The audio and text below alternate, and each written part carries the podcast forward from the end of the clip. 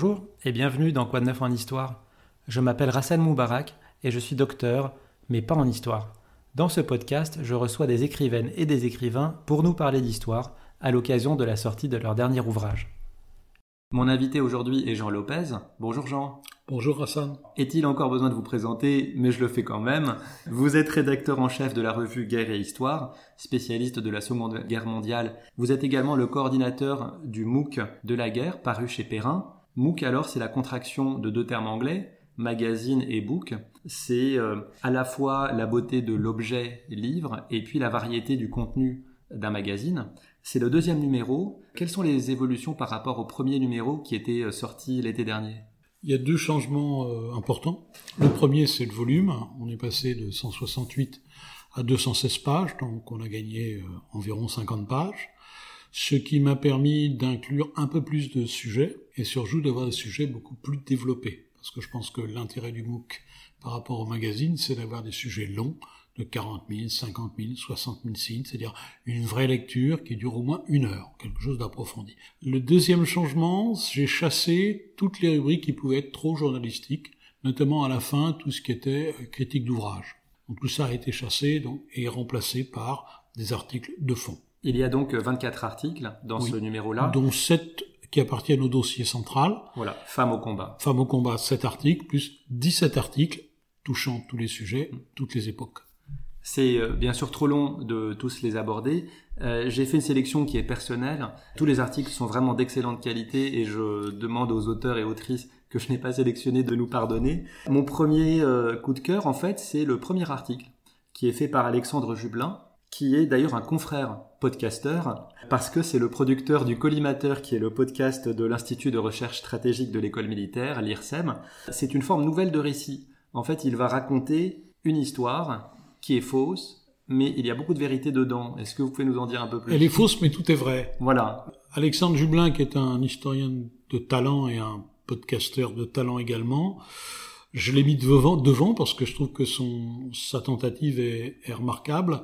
C'est quelque chose qu'il a déjà tenté dans son, dans son doctorat, c'est de raconter une histoire sensorielle de, d'une période bien particulière de l'histoire navale, qui est le basculement du combat type médiéval où on cherche l'abordage et où finalement euh, ce sont des infanteries qui vont se battre, à un type de combat postérieur qui est la canonnade en ligne, hein, qui va s'imposer à partir de la deuxième moitié du XVIIe siècle. Il a donc choisi ce moment charnière dans les années 1620-1630 et il a raconté une histoire autour d'un navire qui s'appelle le San Pedro qui va quitter Séville avec à son bord une compagnie d'infanterie et qui veut se diriger vers euh, les Pays-Bas espagnols et en chemin, il va faire une mauvaise rencontre. Alors, dans cette histoire, tout est absolument vrai, sauf que il n'avait pas tout, ce qu'il voulait dire n'existait pas dans une seule histoire historiquement répertoriée. Il a donc créé une histoire avec un collage qui permet d'aborder tous les aspects de ce combat naval. Alors, vécu, encore une fois, sensoriellement. On est dans le combat, véritablement.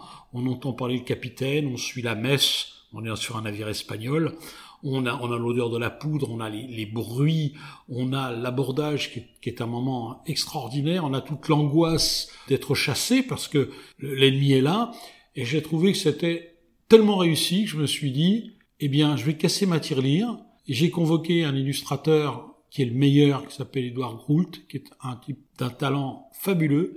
Le résultat, me semble-t-il, est si bon que je me suis dit, bah, je vais le mettre tout devant parce que le lecteur qui va tomber sur cette histoire, l'histoire du San Pedro, il va probablement lire la suite du MOOC. Vous avez raison, j'ai même eu peur en vous disant que le premier article était mon coup de cœur, que vous croyez que je ne suis pas allé plus loin dans la lecture, vous voyez, par, par solution de facilité. Donc c'est vrai que ça raconte l'histoire du navire San Pedro qui donc lui n'existe pas. Et en fait l'intérêt qu'a trouvé Alexandre Jublin, c'est parce qu'on a des récits d'abordage comme ça de bateaux, mais par exemple le capitaine ne pouvait pas être partout à la fois, et donc on a toujours des, des, récits parcellaires, et lui, bah, finalement il fait la synthèse de, de tous ces témoignages. exactement, donc la synthèse de tout ce qu'il a découvert dans son travail de doctorat. Hmm et il nous livre une histoire. Donc j'ai trouvé que, si vous voulez, en termes de vulgarisation, c'était une tentative intéressante. Les puristes nous pardonneront. D'ailleurs, je pense que ce MOOC est en général une tentative de varier les façons de populariser l'histoire savante auprès du plus vaste public. J'ai eu deux autres articles qui m'ont intéressé à titre personnel, parce qu'il s'agissait de deux écrivains que j'avais pu recevoir précédemment dans le podcast. Le premier, c'est Vincent Bernard, grand spécialiste de la guerre de sécession, qui a écrit deux biographies des principaux généraux de la guerre de sécession, le général Lee pour le Sud confédéré et le général Grant pour le Nord euh, l'Union. Et dans, cette, euh, dans cet ouvrage, il présente un article où il décrit en fait une comparaison de ces deux hommes et puis euh, une espèce de calendrier des différentes étapes de la guerre de sécession et on voit qu'en fait ils se croisent quasiment pas ces deux personnages là. Et pourtant, leur affrontement est ce qui donne son aspect plus dramatique à la seconde partie de la guerre de sécession.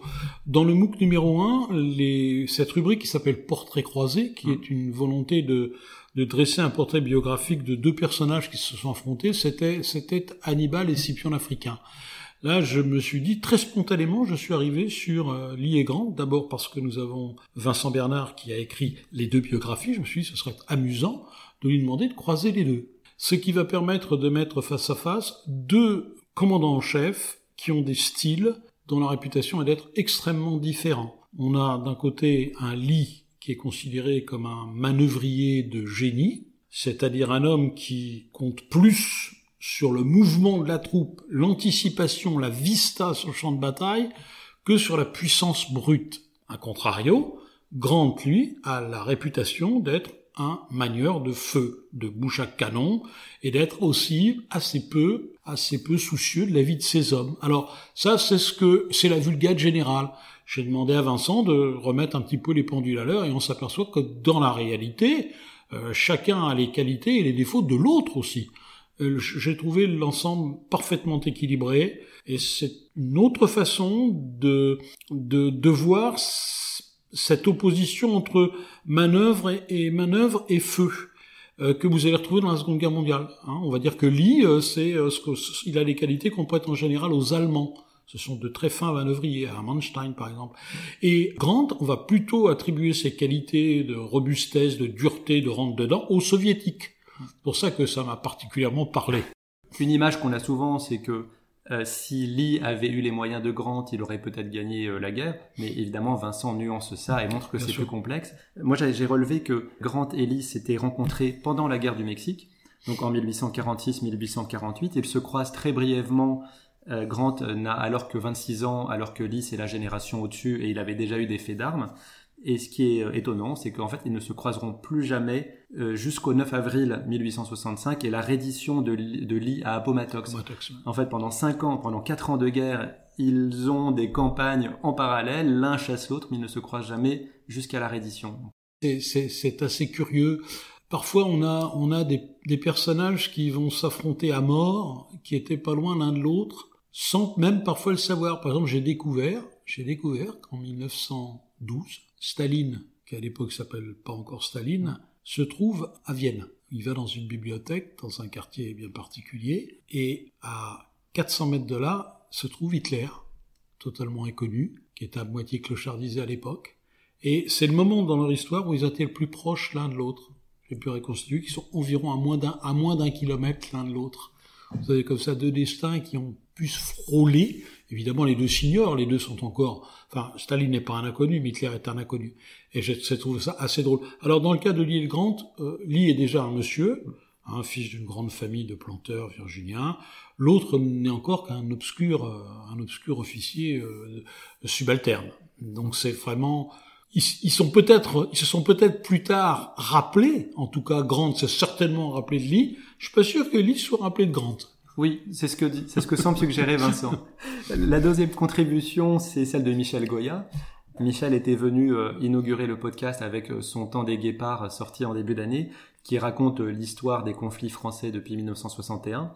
Et là, il fait donc un focus sur l'embuscade de la vallée d'Uzbin en Afghanistan, le 18 août 2008, au cours de laquelle 10 soldats français ont été tués et 21 autres blessés. C'est la quatrième journée la plus meurtrière pour les armées françaises sous la Ve République.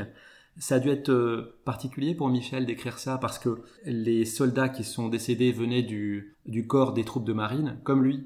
Comme lui. Bien sûr, il a été particulièrement touché et je pense qu'il était peut-être même le seul en France capable de pouvoir me démonter les tenants et les aboutissants de cette embuscade. tout ce qui avait mené, tout ce qui pouvait expliquer cet échec et les, les, conséquences très nombreuses et très importantes que cet échec a eu sur le rééquipement tactique mmh. notamment de l'armée française. C'est une histoire terrible hein, où on s'aperçoit que ces soldats sont partis dans un contexte stratégique très très flou, très mal déterminé par le président de l'époque, Nicolas Sarkozy, qu'ils ont eu à souffrir sur le terrain d'une quantité de, de grands manques. C'est une armée qui, qui mesure tout chichement, qui n'hésite pas à affaiblir les sections, à, à enlever ici un caporal, ici un mortier, euh, ici un appui-feu, et que malgré tout, euh, la mission demeure.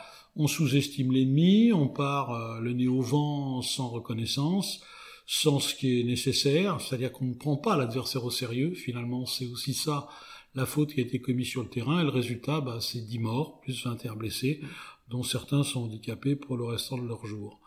Alors c'est littéralement démonté rouage par rouage par Michel, j'ai trouvé ça haletant, fascinant cette façon de, de, de, de prendre, de prendre ce, ce petit événement à l'échelle de l'Afghanistan, et de, de remonter euh, complètement en amont, et puis après d'en voir toutes les conséquences, c'est-à-dire que les Français ont pris la mesure des manques de leur infanterie légère et ont commencé très sérieusement à revoir, à revoir tout ça. Je pense que c'est un des aussi des tout bons articles de ce book. Oui, il raconte les causes immédiates sur l'organisation en Afghanistan, et puis effectivement, il analyse les causes plus profondes de l'armée française. Et puis il y a aussi euh, souvent dans ce, ce genre de, de malheur euh, des, des petites choses qui s'imbriquent. Là, par exemple, il y a euh, clairement un manque de bol aussi. Il se trouve que c'était la fête nationale afghane et que les hélicoptères qui auraient pu venir secourir ces soldats étaient bloqués pour les cérémonies de la fête nationale afghane. Je pense que euh, on peut pas, on peut pas tout prévoir, mais ça c'était prévisible puisque cette fête elle est inscrite dans le calendrier mm. et que je pense qu'au l'échelon supérieur, le commandant du bataillon aurait pu anticiper que bah, fallait peut-être annuler la mission à ce moment-là. En tout cas, c'est ce que semble suggérer Michel Goya à qui évidemment je laisse la responsabilité de l'article, elle était bien placée. Dans le MOOC, on trouve également des portfolios qu'on avait déjà dans le premier numéro. Donc là, il y a des photos du reporter américain David Douglas Duncan pendant la guerre de Corée. Il y a des photos de, du général Bijard. Et puis, il y a des photos de l'ECPAD. Alors moi, je connaissais les EHPAD. C'est quoi l'ECPAD C'est l'établissement cinématographique des armées, c'est son nouveau nom. Hein. Mm. C'est l'établissement cinématographique audiovisuel c'est l'organisme qui se trouve au fort d'Ivry qui est chargé de ramener les images, de, tourner les images animées et, fixes des armées françaises au combat dans leurs différents engagements. C'est intéressant de savoir que ça a été créé pendant la Première Guerre mondiale, que l'armée, qui, comme vous le savez, a une culture du secret très prononcée, n'en voulait pas au départ. Mm. Et que ce sont deux industriels du cinéma français extrêmement novateurs, messieurs Pathé et Gaumont, euh, qui sont allés voir directement le ministre de la production d'armement à l'époque, euh, Alexandre Mirand, et qui lui ont euh, proposé l'idée. C'est Mirand qui l'impose aux militaires. Et très vite, les militaires se rendent compte que c'est un outil extraordinaire de propagande pour modeler l'opinion publique. Et depuis, évidemment, c'est un déferlement, ça n'arrête pas. C'est devenu un des buts de guerre en soi de capter de gagner la guerre des images. Nous le voyons aujourd'hui en Ukraine, hein, où les, les images russes sont quasiment absentes. On ne voit que des images ukrainiennes. Hein. C'est donc un, c'est le récit en images de l'Ukraine qui s'impose. C'est quelque chose, euh, par exemple, pendant la Première Guerre mondiale, les Allemands ont été totalement dominés dans cette guerre des images. Ils vont se rattraper dans la deuxième, en investissant très lourdement dans les compagnies de propagande et en inondant l'Europe de journaux tout à fait bien faits, comme Signal par exemple, qui est, qui est un décalque allemand de, du Life, et qui utilise les moyens les plus modernes, avec des, des photographes absolument remarquables, je pense à Grimm par exemple, qui ne vont pas laisser aux Alliés le monopole du, de la narration de la guerre. Je trouvais intéressant de le faire. Si vous permettez juste un petit mot sur euh, David de Glass-Duncan, le portfolio qui est un très gros portfolio euh, que je trouve absolument magnifique et bouleversant, sur un conflit qui a été éclipsé par le conflit vietnamien, qui est la guerre de Corée 1950 à 1953, c'est très intéressant par ce qu'on y voit et par ce qu'on n'y voit pas. Ce qu'on y voit, c'est que Duncan suit une compagnie de Marines, la première brigade de Marines. Il a suivi aux trois moments clés la défense de la tête de pont de Pusan, le débarquement de Incheon, le coup de génie de MacArthur, et la retraite désastreuse depuis le nord de la Corée jusque jusqu'à la côte orientale pour leur embarquement. Et ce qu'on ne voit pas, et ce que moi je rajoute en sous-texte, c'est que ce conflit est un des conflits les plus épouvantables du XXe siècle. Ça explique beaucoup de choses sur la Corée du Nord aujourd'hui. Non pas que je veuille faire l'apologie du régime des Kim, de cette évidemment famille tyrannique et, et extrêmement inquiétante, mais il y a des éléments de réflexion sur la raison pour laquelle la Corée du Nord est telle qu'elle est aujourd'hui. Les Américains ont déversé sur ce tout petit pays plus de bombes, je dis bien plus de bombes, que sur tout le théâtre du Pacifique pendant toute la Seconde Guerre mondiale. Ils ont amené le pays à l'âge de pierre. Il y a 4 millions, ce conflit a fait 4 millions de morts. C'est un traumatisme sans pareil. La société nord-coréenne est sortie de là traumatisée pour très longtemps. Son chef, c'était Kim, Kim Il-sung. Et ce que j'ai voulu aussi bien faire comprendre, c'est qu'on n'a pas affaire, comme le montrent les Américains, uniquement à un combat entre des deux blocs qui s'opposent, américains et soviétiques, mais qu'on a aussi affaire à une guerre civile extrêmement meurtrière entre sud-coréens autour de Sigmund Rey, nord-coréens autour de Kim Il-sung, mais qu'à l'intérieur même de la Corée du Sud, il y a des luttes de factions extrêmement sanguinaires où les Américains ont appuyé des actions qui aujourd'hui leur vaudraient le tribunal pénal international. Donc ça m'a paru vraiment important. Euh, ce portfolio, je, j'y tiens beaucoup, à la fois par la qualité fabuleuse des images, en noir et blanc, mais aussi parce qu'on apprend de ce conflit euh, euh, très peu connu en réalité. Hmm. Je reviens sur ce que vous avez dit sur les, la provenance des photos de la guerre d'Ukraine actuellement. Vous avez dit que c'était essentiellement des photos ukrainiennes. Est-ce que c'est parce que les Ukrainiens en fournissent plus que les Russes ou est-ce que c'est parce que nous, médias occidentaux, on ne prend pas, on censure les photos russes? Les deux. Les deux. C'est le résultat, le résultat conjoint des deux. Euh, mais on voit, on voit quand même que même à la télévision russe, c'est pas un déluge d'images euh, sur cette opération militaire spéciale. C'est pas, on n'abreuve pas. On a tendance à minorer l'engagement, alors que du côté euh, ukrainien, toute la presse occidentale est là avec ses moyens considérables. Tous les moyens d'observation américains sont au service de l'Ukraine. Hein. Quand on nous parle de ce qui se passe sur l'île aux serpents, ce qu'on a, c'est évidemment la version ukrainienne, on va pas voir la version russe. Et là, vraiment, euh, ils, ont, ils ont, encore une fois, ils ont vraiment, ils maîtrisent bien l'image. En plus, ils ont à leur tête un comédien, n'oublions pas, donc un homme qui sait parfaitement euh, ménager ses effets, euh, qui joue, qui joue son rôle de façon tout à fait extraordinaire. Poutine n'est pas bon en face, hein, à côté. Je reviens sur l'armée française. Donc l'ECPAD a actuellement 2 500 000 photos et 12 000 films. Ça, c'est tiré de leur site internet. Tout le monde peut les consulter. Est-ce que l'armée filtre les personnes ou les photos qu'elle diffuse? Je ne, Ça, je ne pourrais pas répondre de façon très précise. Je sais qu'il y a certaines archives qui, pour être exploitées, demandent une autorisation familiale. Oui, parce qu'il y a aussi des fonds euh, personnels, c'est ça qui sont versés. Qui ont été euh, déposés, mm. qui ont été versés, des archives sonores, des archives filmiques, des archives écrites qui sont déposées, et à, la condition que, dans, sous un délai euh, qui est le délai légal, avant toute exploitation dans la presse ou dans un ouvrage, on doit consulter les ayants droit. Ça, c'est la loi.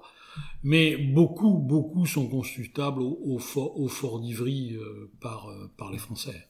Il y a un autre exercice que vous avez reconduit dans ce deuxième numéro, c'est l'interview posthume. C'est toujours le, reporter Antoine Reverchon qui s'y colle. Dans le premier numéro, il laisse la chance au maréchal Grouchy de s'expliquer sur la défaite de Waterloo. Et là, dans, cette, dans ce deuxième numéro, il donne la parole à Napoléon III qui essaye d'expliquer sa défaite à Sedan. Vous l'avez trouvé convaincant, Napoléon, dans ses explications? Non, j'ai trouvé, mais j'ai trouvé très intéressant. Euh, alors d'abord, euh, Antoine Reverchon est un journaliste du Monde qui prise cet exercice, est aussi un, spécialiste des, deux Napoléons.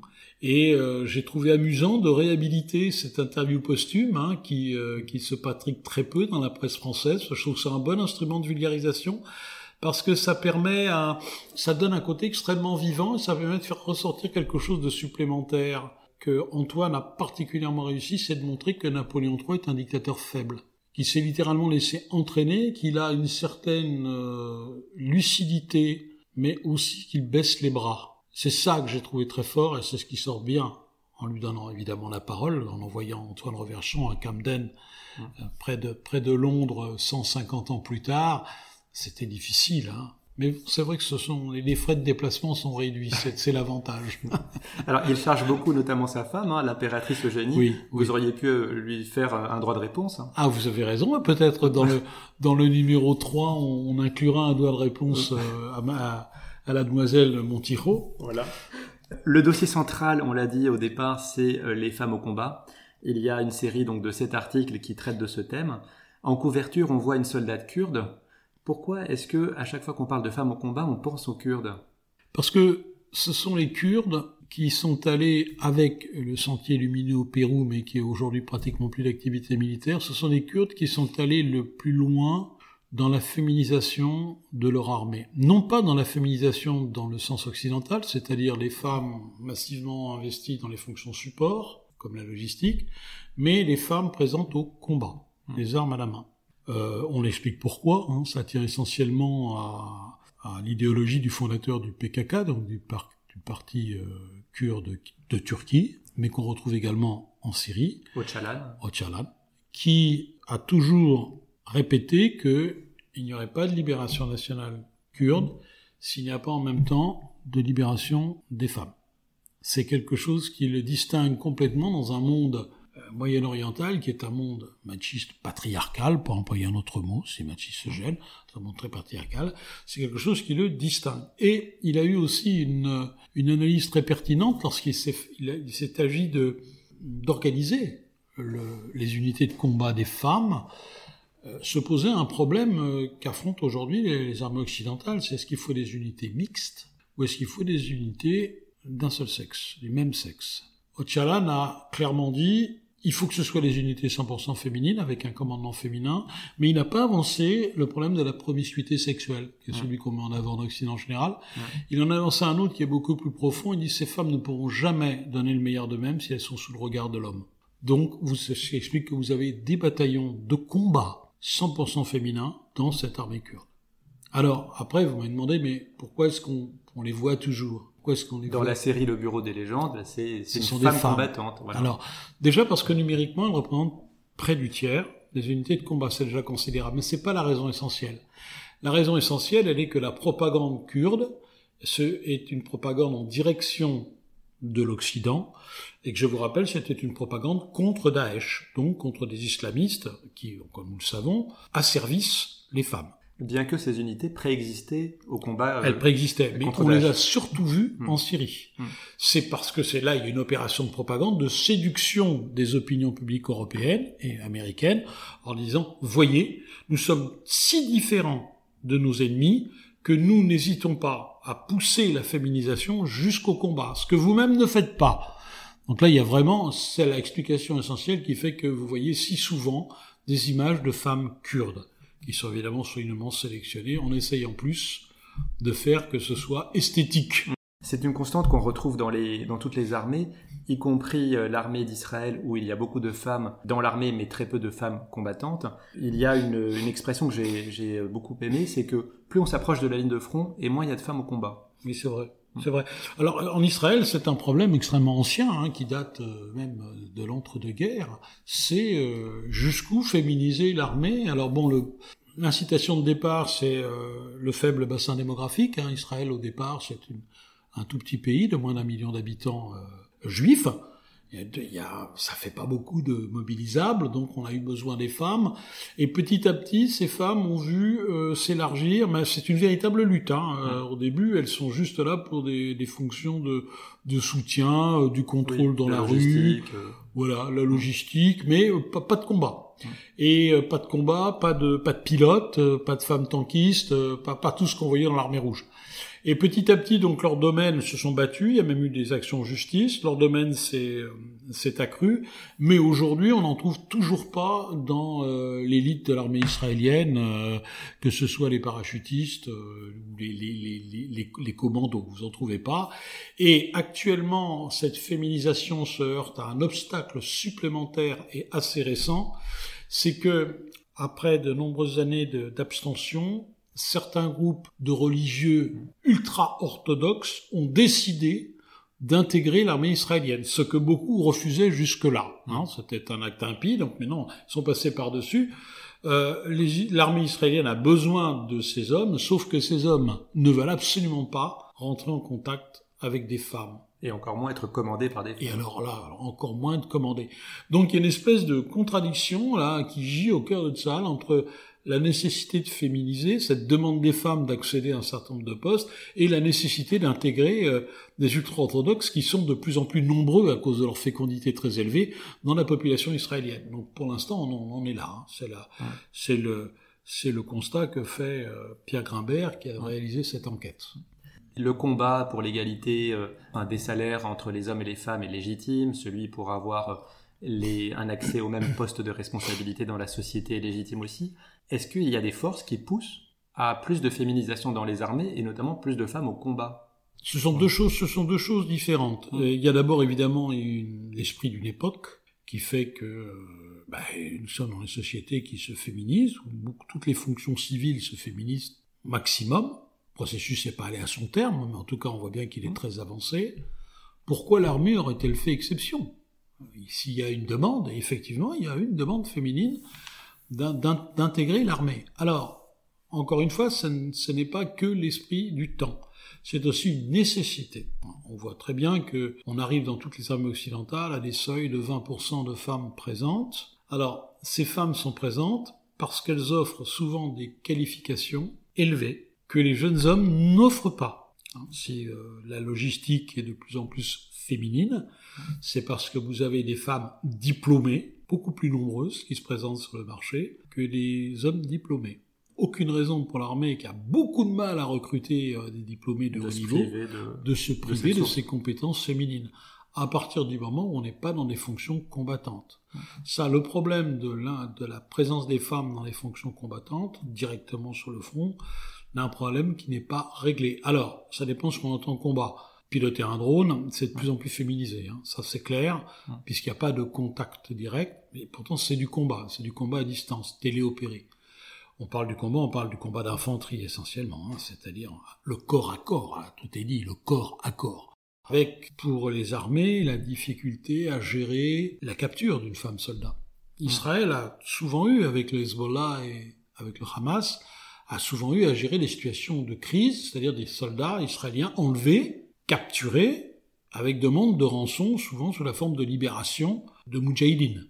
Si c'est une femme, comment ça se gère? Il y a, un, surplus d'émotions qui va traverser la population, dont les, militaires n'ont pas envie de gérer ce genre de situation qui va être encore plus brûlante qu'une situation normale. Après, il y a le deuxième problème lors de la capture, c'est que les femmes affrontent une double peine. Elles risquent, comme les hommes, la torture et les mauvais traitements, mais en plus on sait qu'il y a tous les sévices sexuels. Et ça c'est quelque chose qui forme une sorte de tabou au-delà duquel il est très difficile d'aller.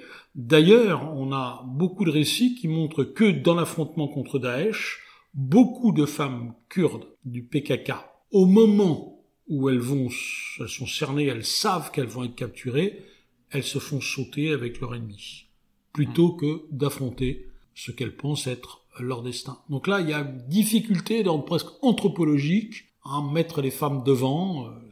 Il y a tout un article qui, qui parle en fait de l'histoire des femmes dans les combats. Ce qu'on sait, c'est qu'avant le XXe siècle, il n'y a quasiment pas de statistiques et qu'on a essentiellement des figures d'héroïnes. On sait que dans toutes les guerres, il y a eu des femmes. Voilà. Il y a eu des femmes, mais on sait aussi que ça... Alors, il y a, il y a un débat sur est-ce que ce sont des cas isolés ou est-ce qu'en réalité, ce sont les archives qui sont, euh, qui sont truquées c'est-à-dire l'histoire étant écrite par les hommes, euh, ils ont volontairement écarté, parce que ça ne collait pas avec leur conception de la femme, ils ont volontairement écarté la masse des femmes qui combattaient pour ne garder que quelques héroïnes. Chez nous, c'est Jeanne Hachette, euh, Molly Pitcher, c'est chez les Américains. Bon, d'accord, très bien. Ça, on ne sait pas. Le, le, débat, le débat est complètement ouvert. Et pour remonter plus loin, il y a un article qui, qui ne fait pas stricto sensu partie de ce dossier Femmes au combat, qui est un article sur la guerre dans la préhistoire. Hein, oui, c'est fait par euh, Maxime Petitjean. Oui, Maxime Petitjean, qui est aussi un historien spécialiste de l'Antiquité. Voilà, qui en fait pose la question de est-ce que la guerre est consubstantielle à l'humain? Est-ce que au départ les hommes faisaient la guerre et pourquoi? Et si j'ai bien compris, la guerre est surtout arrivée avec la sédentarisation des hommes quand il y avait un territoire à défendre. Les chasseurs-cueilleurs, en fait, on ne sait pas très bien s'ils faisaient la guerre. Alors, on a, longtemps, on a pensé que la guerre n'apparaît qu'avec l'État. Hmm. Donc avec, un pouvoir politique, avec un monarque, souvent avec la ville d'ailleurs. Hein. Et puis en fait, on, ne cesse de faire remonter dans le temps euh, la date à laquelle on, on pense qu'il y a des activités guerrières. Et aujourd'hui, on voit que chez les chasseurs-cueilleurs, il y a des activités guerrières. C'est bien documenté par les ethnologues, hein, en fouillant dans les sources du passé, sur notamment euh, tous les gens qui ont analysé euh, le fonctionnement des sociétés euh, aborigènes d'Australie, par exemple. On a affaire à des, des peuples qui, au XIXe siècle, sont des chasseurs-cueilleurs. Il n'y a pratiquement pas de propriété, et il y a la guerre. Incontestablement, il y a la guerre. Alors, il y a la guerre, non pas pour s'approprier des richesses, parce qu'il y en a très peu, mais souvent pour s'approprier des femmes, ou bien pour des accusations de sorcellerie. On va détruire le mauvais esprit qui réside, qui réside dans l'ennemi. Donc la guerre existe, mais c'est pas la, pas la guerre qu'on va retrouver à l'époque des États ou à l'époque où naît euh, la propriété privée du sol, avec la volonté de s'accaparer des, ressources. Euh, il mais ça veut dire qu'il y a quand même la guerre avant. Et la façon de faire la guerre n'est pas la même non plus puisque ces chasseurs-cueilleurs, en Papouasie, euh, en Australie, fonctionnent par embuscade, souvent nocturne, par raid, sans qu'il y ait une caste de guerriers qui soit identifiable. Alors que dans la guerre postérieure, dans les, sociétés avec État, on a des figures de guerriers, hein, des figures homériques par exemple, hein, des figures de guerriers qui s'imposent et qui là vont chercher la bataille rangée, la bataille que nous connaissons, hein, qui est restée la même pendant des millénaires il va, cet article va quand même assez au fond des choses en montrant que la guerre est plus ancienne qu'on ne pense, mais que ce serait une erreur de la plaquer telle qu'on la connaît à l'époque historique sur la préhistoire. C'est une guerre qui se fait pour des raisons différentes et selon des modalités différentes. Ce sera le, le dernier qu'on abordera. Vous avez créé un questionnaire qui s'appelle le questionnaire de Clausewitz, parce qu'effectivement, de la guerre, le titre du MOOC, ça fait référence à l'ouvrage de stratégie de Clausewitz. Donc vous avez poussé l'hommage encore plus loin et vous avez créé un questionnaire, c'est ça, pour euh, dévoiler, vous dites, un pan de l'imaginaire militaire de la personne interrogée. Oui, alors euh, c'est euh, Hubert Védrine mmh. qui a bien voulu se, se prêter à ce questionnaire. L'idée, finalement, je l'ai piqué à Proust. Hein. Il y a un mmh. questionnaire Proust qu'on connaît tous, qui veut sonder les âmes. Moi, j'ai voulu sonder cet imaginaire militaire parce que souvent, pas seulement les hommes, aussi je connais des femmes qui ont un imaginaire militaire qui est très riche mais c'est vrai qu'en général, c'est plutôt un truc masculin. Donc là, là, c'est euh, c'est Védrine. Euh, je prépare une surprise pour le numéro 3 où on aura une personnalité très connue. Euh, voilà, ça, ça un peu, un peu le défi. C'est toujours un peu, un peu, un peu rigolo.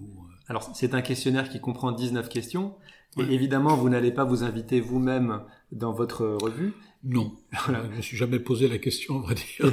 Et, je vous avais euh, demandé un peu en avance de cette émission si vous acceptiez de vous y prêter. On se lance dans l'exercice, Jean. La bataille du passé à laquelle vous auriez voulu participer Là, évidemment, la question qui se pose tout de suite, c'est est-ce que j'aurais aimé participer à une victoire ou à une défaite? Euh, Curieusement, euh, j'aurais plutôt tendance à avoir assisté à la campagne de mai-juin 40 en France, qui est notre, la pire défaite de l'histoire de France, pour voir sur le terrain comment ça s'est passé, et puis euh, peut-être que j'aurais pu y rencontrer mon père, qui lui avait 20 ans. Et je pense que j'aurais, j'aurais aimé partager ce morceau de fardeau. C'est un moment crucial, c'est un moment qui pèse encore sur euh, la vision que les Français ont d'eux-mêmes et que l'étranger a des Français. Oui, je pense que j'aurais voulu être en mai-juin 40. Le fait militaire que vous admirez le plus? Du point de vue opérationnel, c'est peut-être euh, la manœuvre en retraite euh, du Feldmarschall Manstein en janvier-février 1943, lorsqu'il réussit à faire passer une partie du groupe d'armée A par un petit trou de souris à Rostov, tout en se battant contre Hitler, et à monter une contre-attaque qui va, euh, qui va doucher rudement les, espoirs de Staline. Pour moi, c'est un authentique exploit militaire. Le grand capitaine que vous admirez le plus? Ça ne peut pas être quelqu'un d'autre que Napoléon. Ce n'est pas possible. La qualité majeure d'un chef d'État en guerre? Si je prends euh, les exemples historiques que je connais le mieux, ceux des Allemands, ce serait euh, que ce chef d'État ne s'en laisse pas compter par ses militaires. La bataille la plus importante du XXe siècle? Sans doute Stalingrad. Difficile de refuser à la Seconde Guerre mondiale d'être l'événement majeur, à la, presque à la limite à la moitié du siècle. Je pense que oui, ça reste, euh, même si tout n'est pas complètement joué, c'est probablement Stalingrad qui, qui est la mère de toutes les batailles. Le moment le plus glorieux de l'histoire de France alors si nous devons rester dans le XXe siècle, je pense que ce sera le, pour moi le 11 novembre 1918, malgré euh, l'immensité des, des, deuils que ça représentait des destructions pour la France. Le pays peut être légitimement fier d'avoir vaincu, même s'il a été puissamment aidé par ses alliés, une puissance beaucoup plus forte que lui, tout en conservant sa démocratie, puisque c'est une démocratie parlementaire qui, euh, malgré tous les défauts qu'on peut lui reprocher, a été capable d'animer la, la, nation en guerre. Et je, je trouve ce moment extraordinairement émouvant. Le principal obstacle à l'entente entre deux nations? Là, évidemment, c'est difficile pour moi de m'abstraire du, du contexte du créneau russe. Je pense que c'est l'obsession de l'histoire. Je m'en suis rendu compte euh, au cours d'un voyage en Pologne il y a trois ans. Euh, le ressassement mémoriel c'est quelque chose qui est sans doute important, mais je pense qu'au bout d'un moment, ça devient véritablement un obstacle à la réconciliation nécessaire. On a tous quelque chose à reprocher à nos voisins. Qu'est-ce qu'il faut, qu'est-ce, quelle est la bonne attitude? Faut-il ressasser en permanence les blessures, les injustices, ou est-ce qu'il faut être capable d'oubli? Je pense que comme dans les relations interhumaines, l'oubli est une vertu cardinale. Une chance que la France n'aurait pas dû laisser passer? Ça, c'est une question complexe. On peut penser, euh, j'en ai plusieurs qui me viennent à l'esprit. Hein, euh, si si j'écoute mon tropisme familial, ce serait euh, le regret que le Front populaire n'ait pas pu aller jusqu'au bout des accords Bloom-Violette en Algérie, qu'on n'ait pas pu démorcer, désamorcer à temps ce qui se passera en 45 puis en 54. Ça, c'est peut-être un gros ratage, certainement même, mais est-ce que ça aurait suffi pour éviter, on peut en douter? On peut aussi peut-être euh, penser que Napoléon avait la possibilité de faire la paix. Il a eu plusieurs fois cette possibilité, certainement à Amiens, peut-être en 1805, peut-être aussi pendant la campagne d'Allemagne en 13. Sinon, le, le, le, tout à coup j'y pense, le, gros regret, c'est que euh, Louis XV n'est pas plus euh, investi dans sa marine et dans la défense du Canada euh, et de la France des Amériques pendant, pendant la guerre de, de sept ans. Ça, c'est peut-être ça mon plus grand regret. La, la chance que la France n'aurait pas dû laisser passer, c'est ça. C'est d'essayer de gagner cette guerre de sept ans aux Amériques. Un pan de son passé que la France doit regretter? Bien sûr. Je pense quand même que là, je vais pas être très original et je vais penser à Vichy, mais plus spécifiquement à la décision de demander l'armistice euh, le 16 et le 17 juin 1940. C'est une erreur cardinale qu'on aurait pu éviter et que bien des choses seraient différentes aujourd'hui. Un aspect de son histoire que la France devrait exalter? Exalter, c'est peut-être un mot, euh, un mot un peu fort. On est dans une telle époque de contrition que tout ce qui me passe par la tête, c'est immédiatement euh, la critique qui s'interpose un moment de son histoire que la France pourrait exalter. Je vais pas être très original, je vais penser à Henri IV et à, à la réconciliation, ou bien, ou bien, à ce qu'a été capable de faire De Gaulle en 44-45 à la libération, c'est-à-dire de concilier euh, des visions très divergentes de l'histoire de France, des classe sociale qui n'avait pas forcément les mêmes intérêts. Et je pense à l'état du pays aujourd'hui. Oui, ce serait, ce serait De Gaulle en 44-45. L'homme ou la femme qui manque le plus à la France? Pour la raison que je viens d'évoquer, je pense que c'est un De Gaulle.